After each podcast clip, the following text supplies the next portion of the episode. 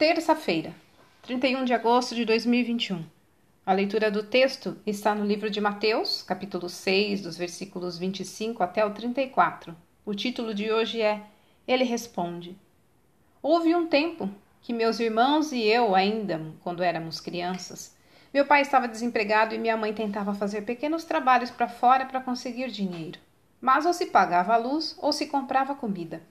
Aconteceu que um dia nossa dispensa ficou quase vazia, exceto pelo fubá. Lembro de nos reunirmos para orar e pedir a Deus cada item de que necessitávamos.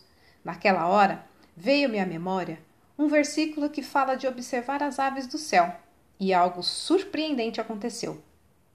Uma vizinha, que não sabia da nossa situação, chegou trazendo tudo o que havíamos acabado de pedir ela disse horas antes que Deus havia lhe mostrado para fazer isso.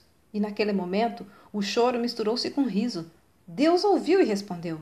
Não porque éramos bons ou porque merecíamos, mas por causa de quem Ele é. Eu estava, então, aprendendo que há orações para as quais recebemos a resposta quase que de imediato e há outras que requerem espera.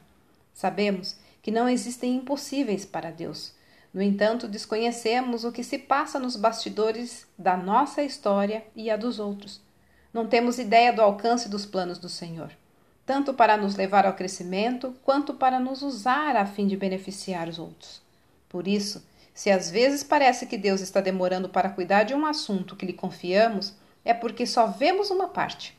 Em certos casos, até descobrimos o motivo da demora, mas em outras situações não.